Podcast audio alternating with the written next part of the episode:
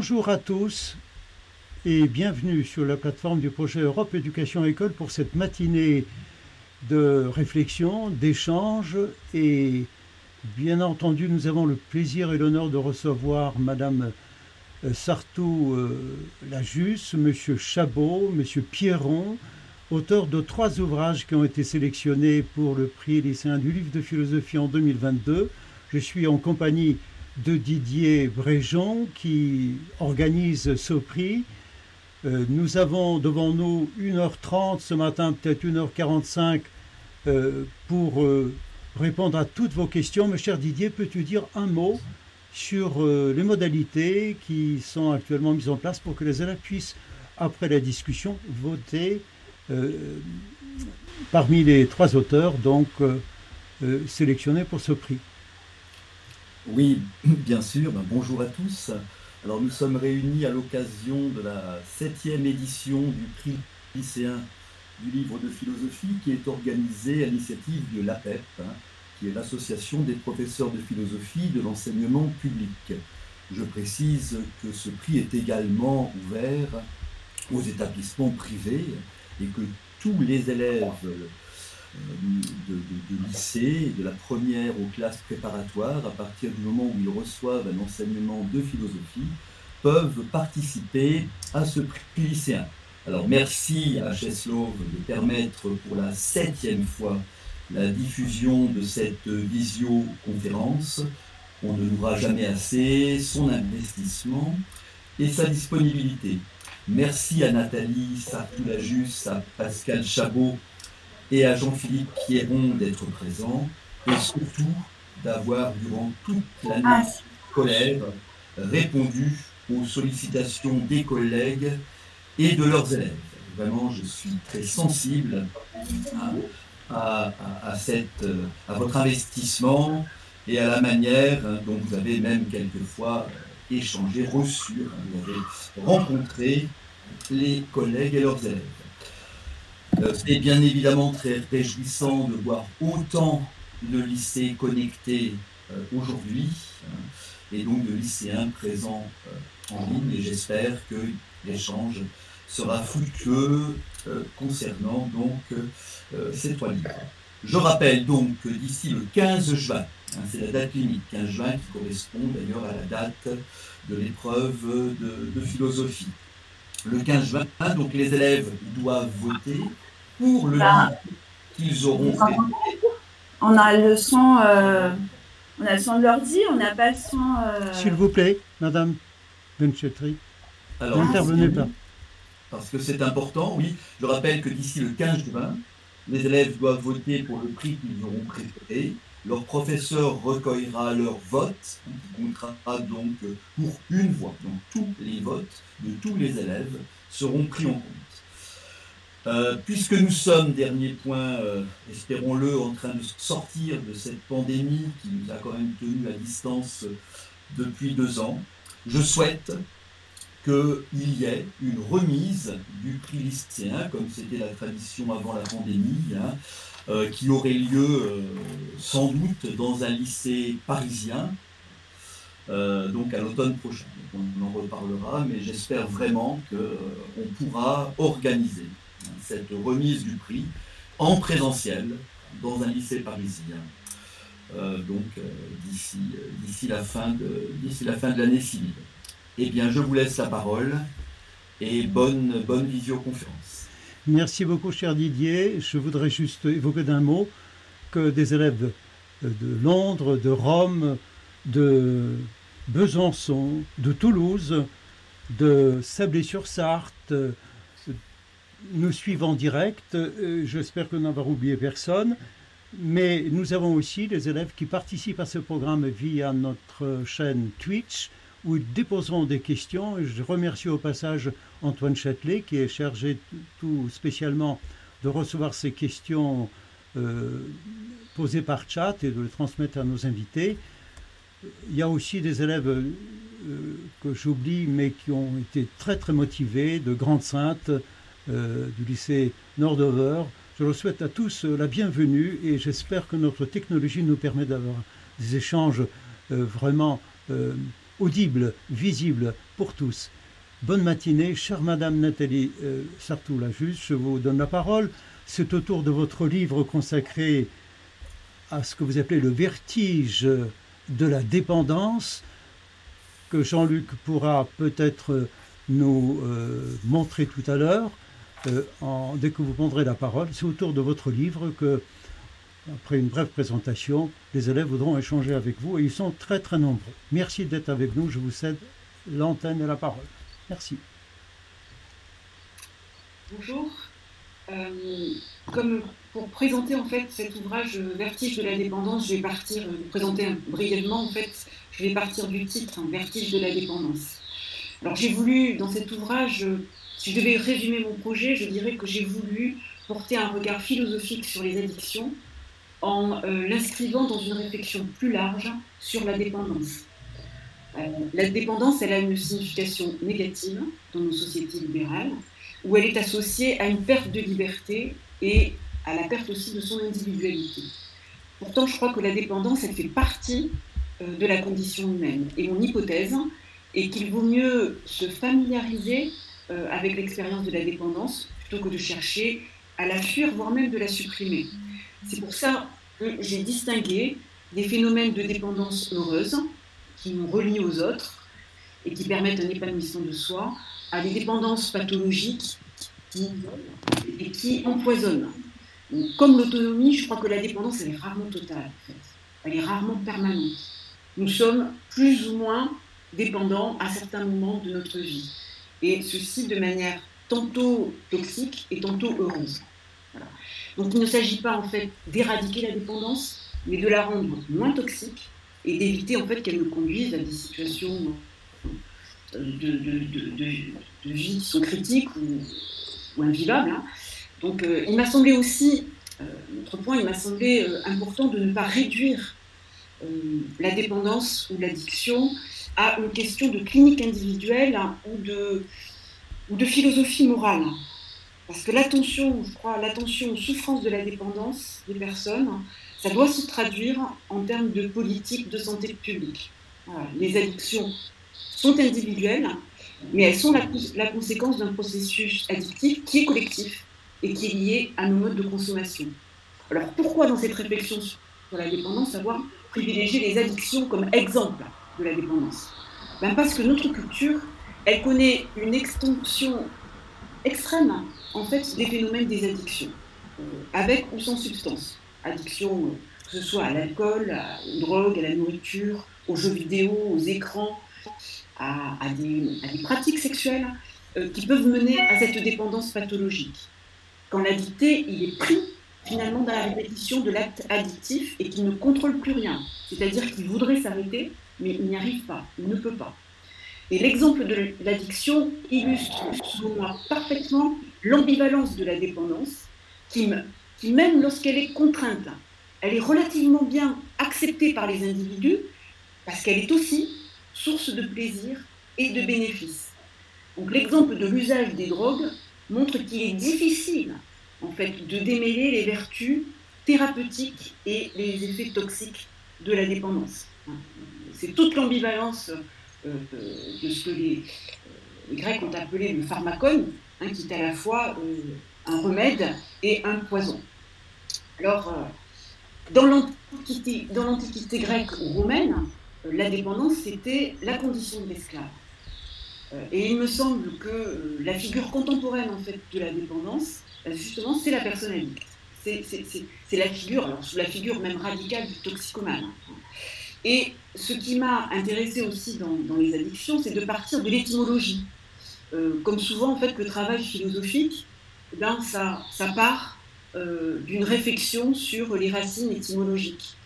Or, euh, en latin, addictus, le latin addictus signifie être dit par. Donc c'est la condition de l'esclave, c'était la condition de l'esclave qui était nommée par le maître. Et aujourd'hui, l'addicté, et celui qui reçoit son nom en quelque sorte du produit dont il est addict et dont il a fait son maître, l'alcoolique, le cocaïnomane. Donc au départ, être addict, c'est désirer violemment quelque chose, quelqu'un euh, qui nous apporte des plaisirs, des joies intenses, il n'y a pas forcément esclavage, mais il y a une, quête de plaisir. Et une quête de plaisir qui mobilise d'ailleurs dans le cerveau le circuit de la récompense en produisant de la dopamine. Ces effets neurophysiologiques sont aujourd'hui très bien connus. L'aliénation, elle s'installe quand on perd le contrôle. Et il y a dans l'avidité addictive une quête de plaisir plus intense, un désir de plénitude, un désir d'être plein, euh, d'être bourré, on dirait pour l'alcoolisme. Ceci pour échapper à l'expérience du manque et à l'angoisse, à l'angoisse du vide, à l'angoisse de la perte. Or, le désir, il est inextinguible et il suppose une élaboration du manque plutôt que de rechercher à le combler. Pourquoi ceci est-ce vertigineux? Bah, Parce que les addictions euh, ne sont pas simplement, je ne dirais pas qu'elles sont nécessairement des conduites suicidaires. Elles peuvent être simplement des béquilles ou des manières de se, de se mettre en péril, euh, parfois pour se sentir simplement plus vivant. Mais je distingue, j'ai voulu distinguer deux vertiges. Celui de l'élan du désir, le vertige qui, euh, le vertige du désir qui nous transporte, hein, qui nous ouvre à, un autre que soi, et le vertige de la chute ou de l'effondrement du désir, le vertige de l'impuissance, de l'autodestruction. Car au fond, la question, la question, une des questions centrales, c'est comment éprouver le vertige d'exister, sans lequel la vie perdrait toute saveur, sans sombrer dans l'abîme. Le plus grand des vertiges, pour moi, ça reste le vertige de désirer. Et cette compréhension philosophique des addictions, elle prend place dans une réflexion plus générale sur le désir, pour distinguer le désir justement de l'avidité addictive. Donc sortir pour moi de cette avidité aveugle, c'est redevenir sujet de son désir, désirer de façon, de façon adulte, de façon mature, hein, euh, en étant capable en fait de soutenir euh, l'expérience du manque qui n'est pas forcément une expérience tragique. donc je prône en fait dans mon livre, même pas, je dirais, je ne prône ni l'abstinence, ni même uniquement la tempérance, mais plutôt une éthique de ce que j'appellerais le doux énivrement. Je ne sais pas si je l'exprime comme ça, s'il fallait résumer en fait mon propos, je fais comme ça euh, aujourd'hui, euh, une éthique du doux enivrement euh, qui n'est en fait ni la ni simplement la qui n'est pas simplement la tempérance, mais qui serait plutôt une ivresse positive. Et une ivresse positive qui se tiendrait finalement à, égale distance de deux excès. L'excès de l'orgie, en fait, hein, du, débordement, qui va jusqu'à l'intoxication, et son envers, qui est, euh, est l'excès de privation, hein, euh, l'ascèse, finalement, qui est une autre forme d'excès. Et c'est souvent le refus de s'auto-limiter qui conduit euh, à faire ce choix radical de l'abstinence pour des raisons de santé. Mais je crois que le remède aux mauvaises addictions, ce n'est pas la privation, mais c'est une reprise, une reprise du désir, redevenir sujet de son désir. Voilà, j'ai voulu faire court pour laisser aussi place, euh, comme vous l'aviez euh, indiqué, résumer en fait le propos de mon ouvrage pour, euh, pour faire place en fait à la, la discussion. Merci beaucoup. Merci beaucoup, madame. Je passe l'antenne directement au lycée Chateaubriand de Rome, les élèves de madame Evelyne Oléon, je pense qu'ils sont là. Nous avons 4-5 minutes à la fois pour la question et pour la réponse à la question. Je suis désolé de cette limite, mais parfois ça nous sauve du désastre. Merci. La parole est à vous, Aaron. bonjour. Euh, je voulais vous demander, euh, au début du livre, vous citez euh, Il faut être toujours libre de Baudelaire. Et je voulais vous demander, est-ce que pour vous, pour Baudelaire, on peut parler d'une dépendance en quelque sorte heureuse puisque créatrice par rapport à sa dépendance au paradis artificiel. Oui, malgré euh, Pardon, je, me permets de préciser, si vous avez deux, trois questions, essayez de le grouper, puisque la réponse tiendra euh, D'accord, ok. Euh, donc une autre question, autre question c'est euh, comment s'articule pour vous liberté et dépendance? C'est-à-dire que est-ce que euh, la dépendance heureuse est une sorte d'entrave souhaitable à la liberté ou est-ce que c'est justement un acte libre de se laisser dépendre de ce qui nous fait du bien? Et sinon, est-ce que le côté toxique de la dépendance vient pour vous du mode de cette dépendance ou de l'objet de la dépendance? Ou voilà. Et euh, qu'est-ce qui vous a poussé à euh, élargir la question de la dette? Et du rapport entre le créancier et le débiteur à la question de la dépendance Qu'est-ce qui vous a fait faire le lien entre les deux euh, Voilà, merci. Merci beaucoup. J'ai 4, minutes hein, pour vous répondre. C'est un, super défi. donc, première question, la question, la question de la, la, référence à Baudelaire et, euh, il faut être ivre, hein, une célébration de l'ivresse. Euh, je pense que j'ai tenu à, mettre cette citation de Baudelaire en exergue, euh, justement pour, pour montrer que je ne condamnais pas l'ivresse et que je pensais qu'il y, avait, qu'il y avait la possibilité d'une ivresse positive. Hein, voilà. ce que j'ai appelé dans, ma, dans, ma, présentation le doux enivrement, et qu'il fallait euh, distinguer justement euh, euh, cette ivresse, qui est une forme d'élargissement qui peut-être qui peut conduire à un élargissement créatif de, sa perception du monde, de sa vision du monde, de sa sensibilité, hein, qui nous rend créatifs et qui peut aussi nous, relier aux autres, à la dimension, si vous voulez, toxique, hein, à la toxicité. Euh, j'ai voulu distinguer en fait, euh, pour faire court, l'ivresse de l'alcoolisme. Ce n'est pas la même chose. L'ivresse passagère, l'enivrement passager, festif, euh, ce n'est pas la même chose que l'alcoolisme. J'ai voulu distinguer les deux. J'ai voulu sortir de cette confusion.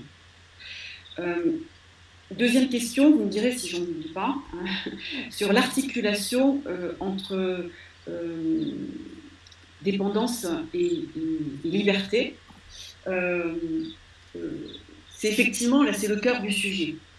Parce que j'ai voulu, euh, j'ai voulu essayer d'arriver à, un rapport plus ajusté, plus équilibré entre dépendance et liberté.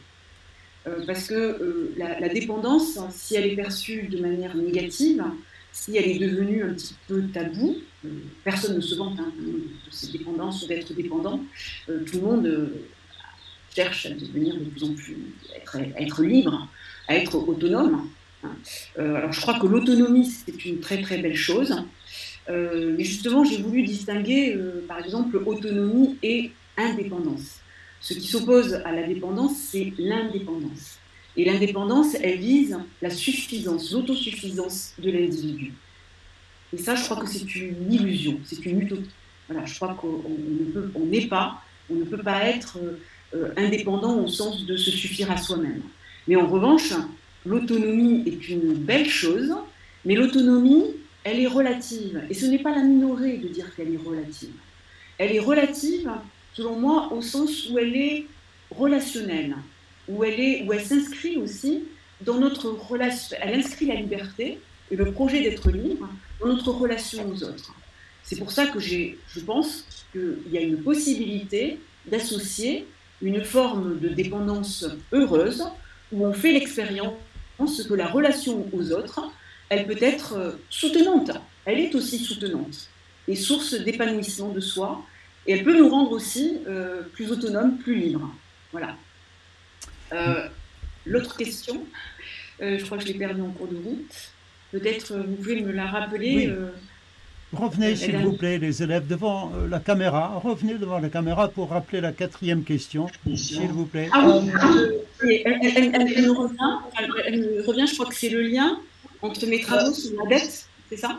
Euh, Oui, il y avait celle-là entre le lien entre les, oui, les travaux sur la dette et, euh, et la dépendance, sur qu'est-ce qui vous a fait faire le lien. Puis il y en avait une autre encore, je ne sais pas si vous vous rappelez, si, si vous voulez, je la répète. L'autre, c'était euh, est-ce que pour vous, le côté toxique de la dépendance vient plutôt du mode de cette dépendance ou ah de l'objet de la très important. Oui, oui. Alors, pour le côté euh, toxique, c'est pas simplement lié à la substance. Hein. Hein, c'est pas simplement lié à la, mais c'est lié vraiment, je pense, ni à la substance, ni même à la dose, au sens où on dit, ben, simplement, il y a intoxication quand il y a abus. C'est lié aussi au, mode de désir, à la manière de désirer une chose. C'est pour ça que j'ai voulu bien distinguer euh, le désir, la possibilité d'être sujet de son désir et l'avidité addictive. Parce que dans l'avidité addictive, on est pris par un usage compulsif, euh, si vous voulez, du, euh, plaisir, de la récompense, qui, est qui est incontrôlé. Hein, parce que c'est on est pris dans ce que la psychanalyse appelle la compulsion de répétition. Hein, c'est-à-dire dans une euh, même le psychanalyste Nicolas Fleury, qui a beaucoup réfléchi en psychanalyste et en philosophe sur la, toxicomanie, dit qu'on ne jouit plus que de la répétition. On ne parvient plus qu'à jouir de la répétition. Donc même à, la limite, la substance, bah, pour l'alcoolique, ça peut être n'importe quoi. Tout peut faire l'affaire, même une bouteille d'alcool à 90 degrés.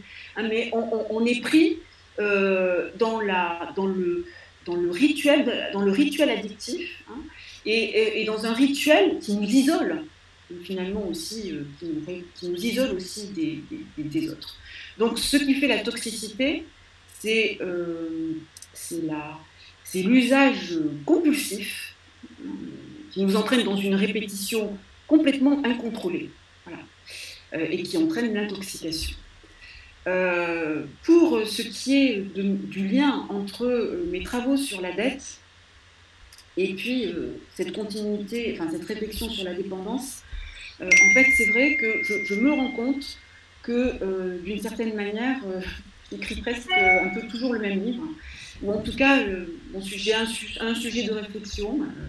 chaque fois que j'essaie d'en échapper, pof, j'y reviens, je reviens dessus. c'est comme ça. et c'est vrai que, bon, là, en me focalisant je suis vraiment focalisée sur la dépendance, mais dans mes travaux sur la dette, j'avais déjà rencontré cette, euh, cette ambivalence de la, de la dépendance dans la relation créancier-débiteur.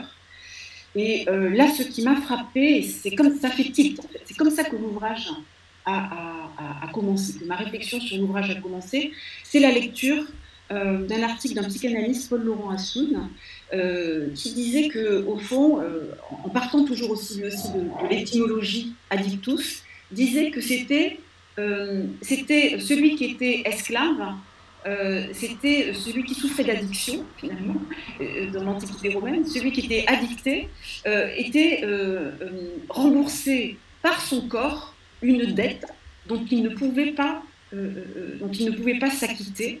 Euh, matériellement, si vous voulez. Hein, euh, euh, et ça, j'ai trouvé vraiment, ça, évidemment, ça m'a interpellé tout de suite par rapport à mes travaux sur la dette. Et je suis frappée par le fait de peut-être cette notion cette dette ancestrale, hein, finalement, dont même la dictée est inconscient, mais où il s'agit de tout ce qu'on peut payer en souffrance psychique et physique par son corps. Et, c'est ça que j'ai voulu, voilà, c'est ça le lien peut-être avec les travaux sur la dette. Et en fait, quand j'ai fait relire par des addicts, notamment par une, addictologue euh, qui a relu entièrement mon ouvrage, m'a dit, ben, alors ce lien entre la, dette et l'addiction, il est central, on le retrouve très souvent dans les addictions. Bon, elle a confirmé cette intuition. Merci beaucoup, Madame euh, Sartoulajus. Maintenant, euh, je fais une petite précision concernant les élèves du lycée Loiselet à Bourgoin-Jallieu. Je vous conseille de vous connecter à notre chaîne Dailymotion ou Twitch puisque euh, les vignettes noires ne nous conviennent pas vraiment pour la division de notre programme. Si cela ne vous dérange pas, changez de connexion. Voilà.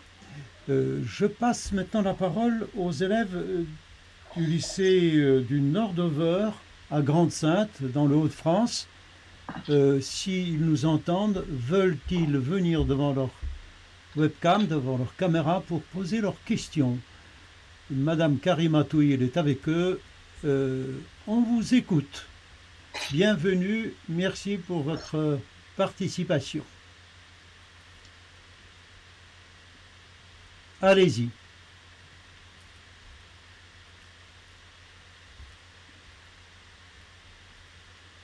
lycée du Nord-Dover. On ne vous entend pas. Activez votre micro, s'il vous plaît. Votre micro est coupé.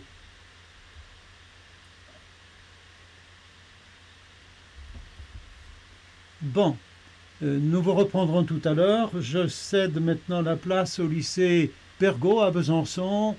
Madame Benchetrit, voulez-vous faire venir vos élèves devant l'écran? Je vous ai vu un instant. Je suppose que ça fonctionne normalement chez vous. Allez-y. Vous m'entendez? C'est bon? C'est bon.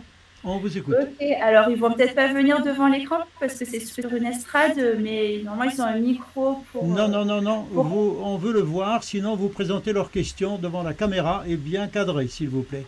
Ah, d'accord. Euh, bon, ben, Nathanaël, alors. Ah, bonjour. Alors, Bonjour, homme, cadrez bien, parce qu'on ne voit pas votre tête. Il fallait préparer votre participation, mais ça sera pour la prochaine fois. Merci. Une question ou deux, puisque le temps passe. D'accord. Dans votre livre, euh, vous parliez d'une éthique publique de la dépendance. Quelle est selon vous la solution et comment remédier à la dépendance de la consommation? Oui, effectivement, je parle d'une éthique publique parce que je pense que ça ne peut pas être l'addiction, même si les addictions sont individuelles, elles concernent vraiment euh, la société.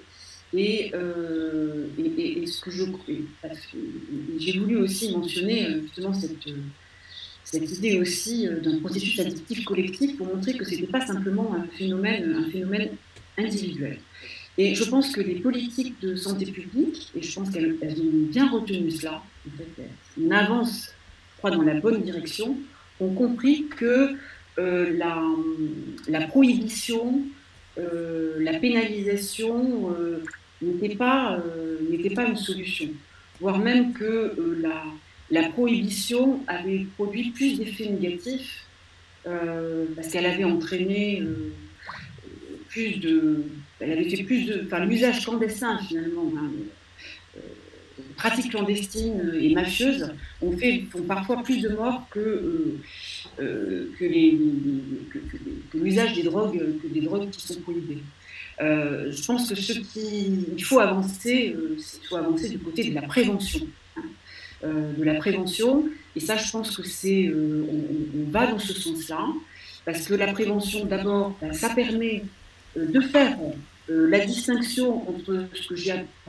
Elle permet de cerner l'ambivalence, cette ambivalence, cette elle permet de transformer la représentation de la dépendance, de bien cerner l'ambivalence de la dépendance, de distinguer les vertus thérapeutiques et les vertus toxiques.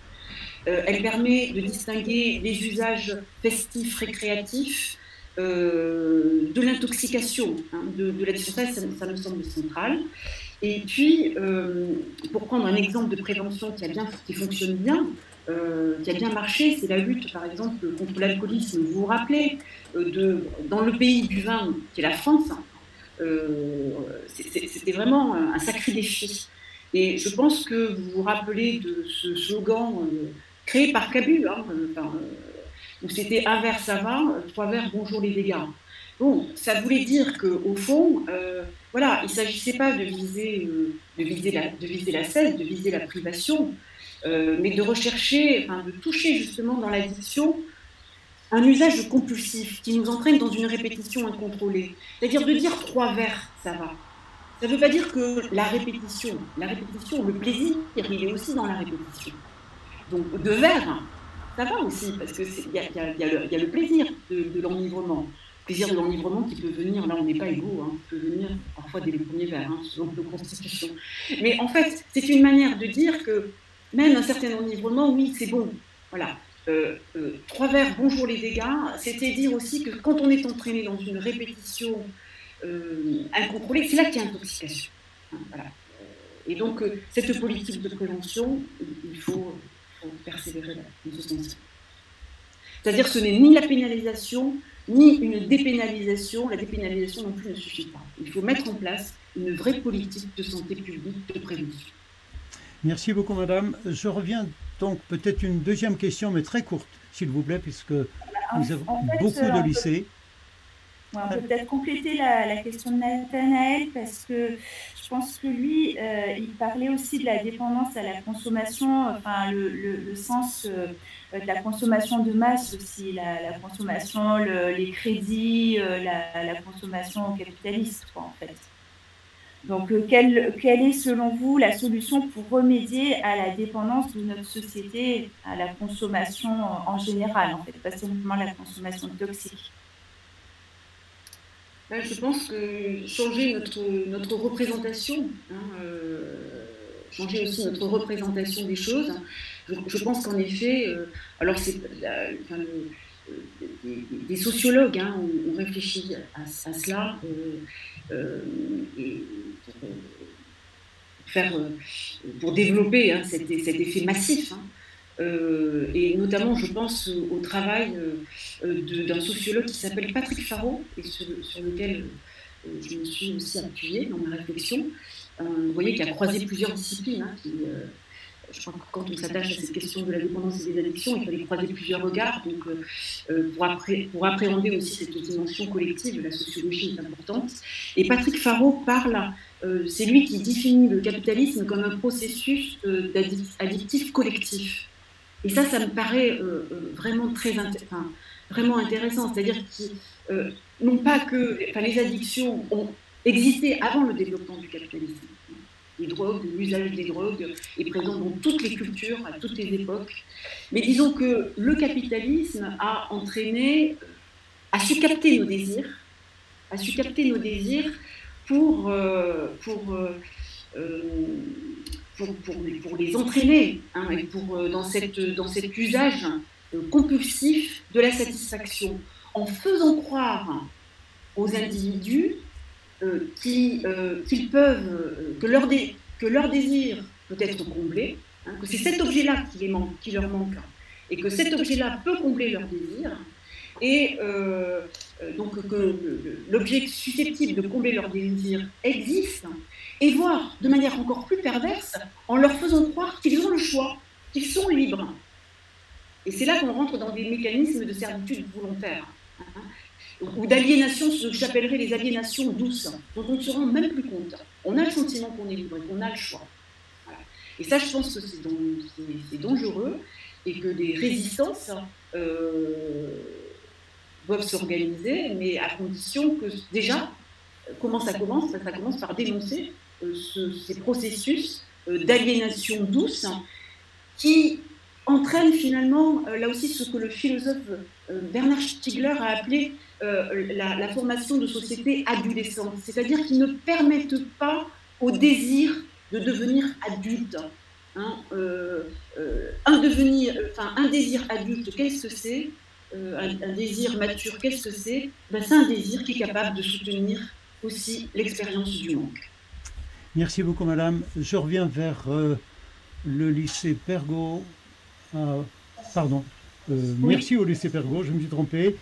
Madame euh, Karima Touil, avec ses élèves à Grande-Sainte, s'il vous plaît, est-elle prête pour très rapidement une question Le temps nous presse? Je vous laisse l'antenne. du coup, pourquoi avoir choisi le thème de la dépendance Est-ce un choix lié à votre vie personnelle ou professionnel Et euh, une autre question, vous ne croyez donc pas à la place du solutisme euh, du coup, dans votre ouvrage? Voilà, merci. Merci à vous. Euh, oui, effectivement. Bah, pourquoi l'avoir choisi bah, La question de la dépendance, bah, parce que je crois que la dépendance fait partie, est une, est, une, part de notre humanité. Donc on est tous amenés à la rencontrer. Euh, et j'ai voulu corriger la vision, euh, euh, la vision négative que l'on a de la dépendance, qui est souvent expérimentée, justement, enfin, qui est souvent définie sous la forme d'une perte de liberté, d'une perte de son individualité. J'ai voulu corriger cela. Voilà. Mais pareil, je l'ai expérimenté, mais je crois qu'on est nombreux à avoir expérimenté ça, à avoir expérimenté euh, la dépendance, euh, que ce soit quand on tombe malade, quand on tombe amoureux. Euh, d'ailleurs, l'expression tomber hein, montre bien que l'expérience de la dépendance, elle est vécue souvent comme une chute, comme une perte.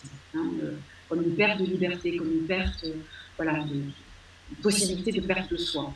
Et j'ai voulu montrer que ces expériences-là de dépendance, elles pouvaient être aussi heureuses, parce qu'elles peuvent aussi être soutenantes, et elles peuvent être aussi des possibilités euh, euh, bah, d'élargissement de soi, d'augmentation de soi, d'enrichissement de soi. En fait, la dépendance peut aussi nous relier positivement aux autres. Voilà.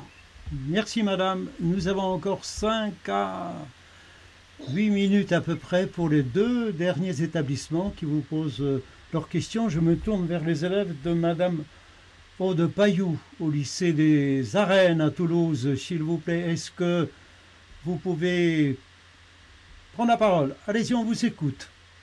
Bonjour. Euh, nous, on s'est davantage sur la question euh, religieuse, sur la question de la dépendance religieuse. Donc, on aimerait d'abord, euh, si possible, que vous précisiez la question de la dépendance religieuse. Et vous avez des connaissances théologiques et vous avez aidé à réfléchir sur cette question. Et pensez-vous que votre point de vue est de ce fait subversif Merci. Euh, alors, je n'ai pas entendu toute la question, euh, mais j'ai enfin, la, question de la dépendance religieuse. Oui. Hein on, va, s'en tenir à cette question. Oui, alors sur la question de la dépendance religieuse, euh, bon, bah, oui, c'est vrai, j'ai voulu, ce qui m'a intrigué, c'était de revenir sur la phrase de Marx, hein, que vous connaissez bien. les religions, c'est la religion, c'est comme, comme l'opium hein, l'opium du peuple. Euh, mais ce que j'ai voulu montrer, c'est que ben, les religions, c'est sûr, en fait, elles peuvent entraîner, euh, euh, elles peuvent être source à la fois d'aliénation et, de libération aussi. Voilà. C'est-à-dire que les religions entraînent des dépendances, mais qui peuvent être heureuses ou toxiques toxiques, on le voit hein, dans, les, fondamentalismes. Et, on voit comment aussi, à ce moment-là, elles peuvent détruire, euh, détruire psychiquement les individus, puis les isoler euh, parfois aussi de la, communauté. Mais euh, en fait, les religions, si on parle même de l'étymologie régarée, c'est aussi, elles, elles, nous relient, elles nous relient aux autres. Et je pense que les religions peuvent être source de dépendance heureuse dans la mesure, où elles nous relient aux autres, ou elles peuvent être aussi des facteurs, euh, je dirais, d'intégration des individus dans la communauté. Voilà. Les religions jouent aussi ce rôle-là d'intégration des individus dans la communauté. Et, euh, et elles permettent aussi, je dirais, de, de trouver une forme, euh, une forme aussi, elles peuvent permettre une forme d'espérance euh, aux individus, une ouverture à, plus grand que soi, au même titre que la création artistique, au même titre que la relation amoureuse, hein, et nous aider finalement à, sortir euh, euh, des, des, emprises en fait de la société de marché, ou, ou, nous aider aussi à sortir de relations de travail qui sont violentes et qui peuvent être déshumanisantes. Donc voilà, ben les, religions, elles, sont, euh, euh, euh, elles peuvent être l'occasion de dépendance, comme le sont toutes les, relations, toutes les relations de dépendance ambivalentes. Elles peuvent être des voies d'aliénation et des voies aussi de libération.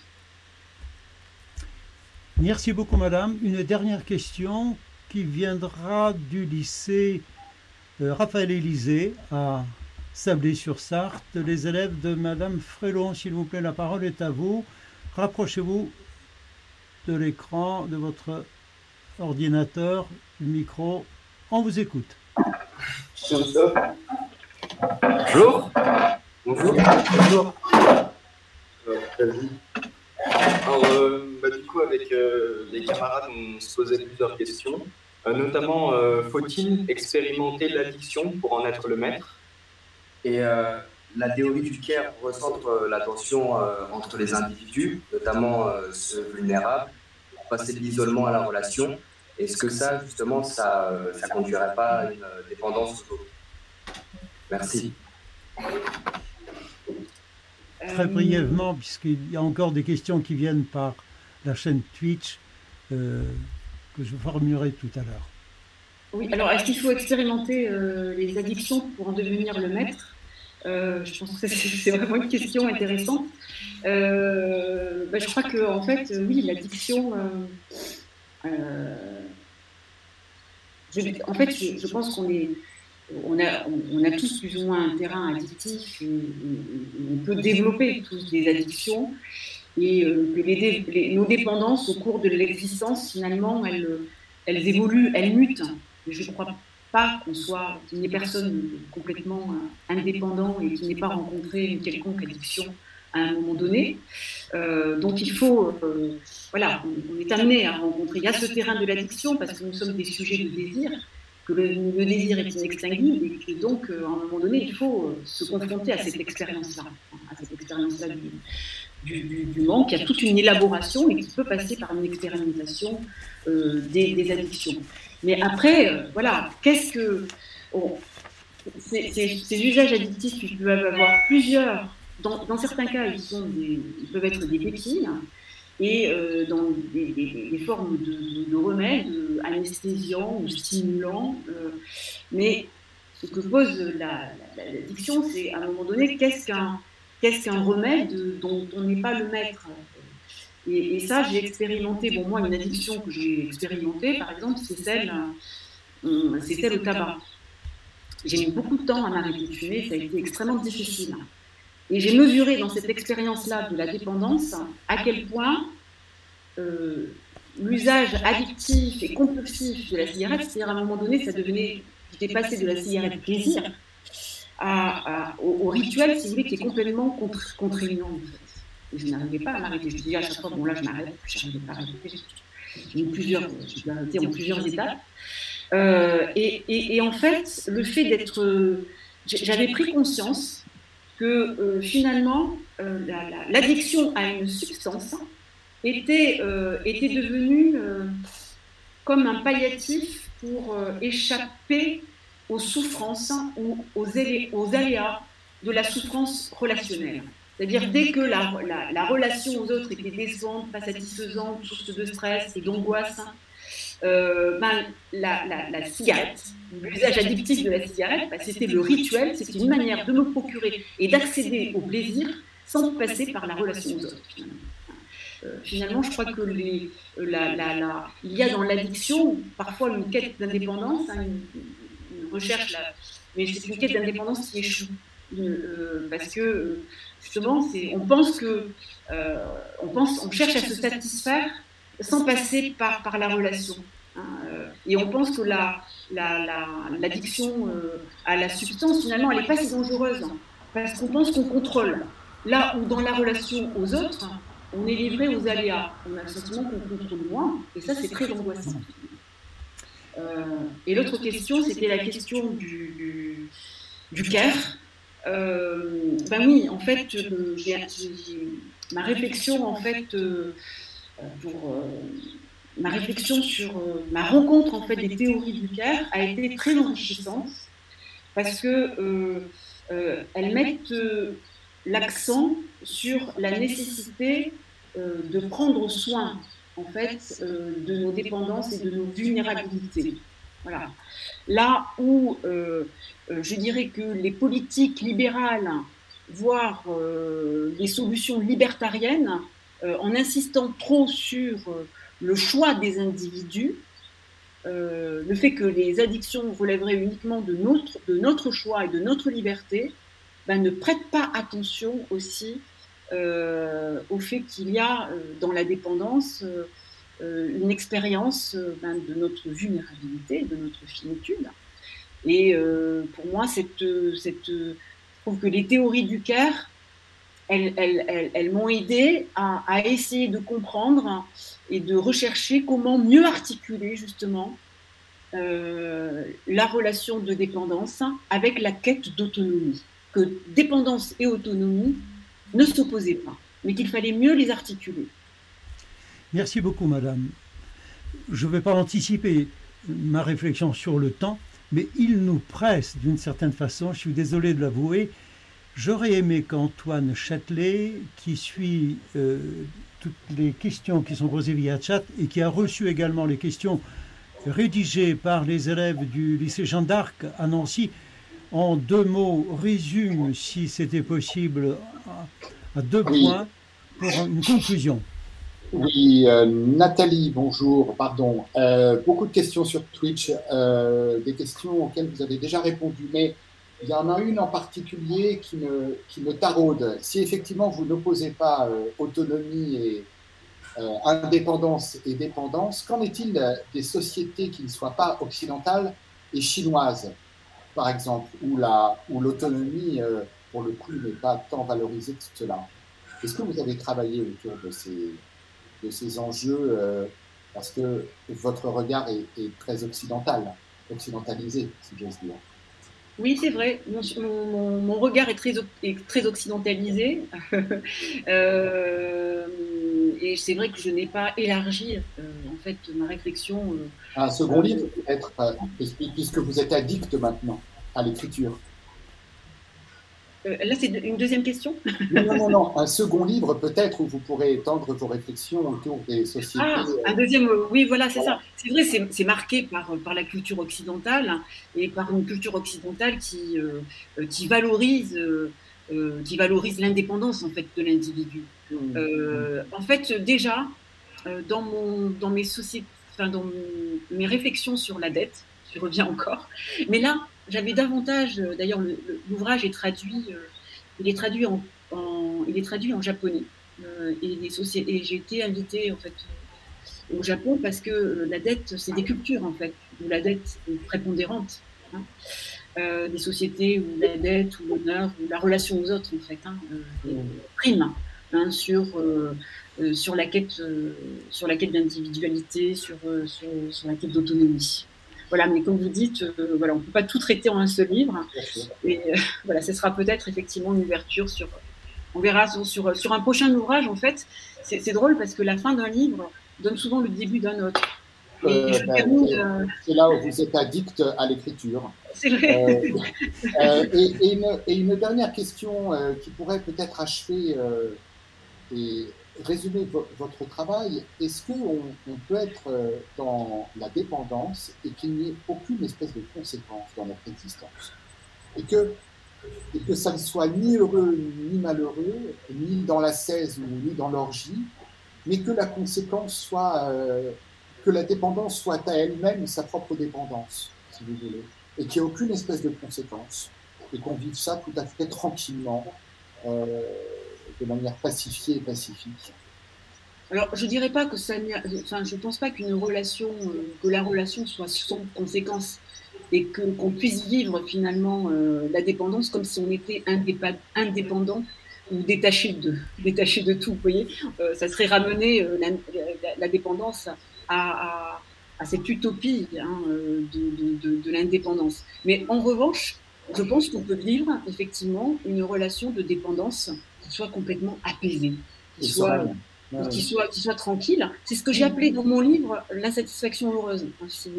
Et c'est une forme effectivement euh, heureuse, apaisée de la dépendance, euh, qui évite les deux excès que vous avez signalés, c'est-à-dire l'excès euh, de l'orgie, hein, de l'intoxication orgiaque, et puis l'autre excès, c'est pour moi vraiment aussi hein, une forme d'excès, hein, l'ascèse, la privation, et qui est une forme apaisée. Merci beaucoup. Merci pour vos réponses. Merci, euh, Madame Sartou-Lajus, pour votre présentation, pour euh, ces échanges avec les élèves. Nous arrivons au terme de la première partie de ce programme. Nous sommes obligés de nous déconnecter pendant 10 secondes pour des raisons purement techniques. Je vous remercie donc euh, de votre attention. Ce document sera disponible également en vidéo, diffusé en différé d'ici deux ou trois jours, en podcast et donnera lieu à un compte-rendu écrit. N'hésitez pas à consulter notre site internet pour avoir accès à ces documents.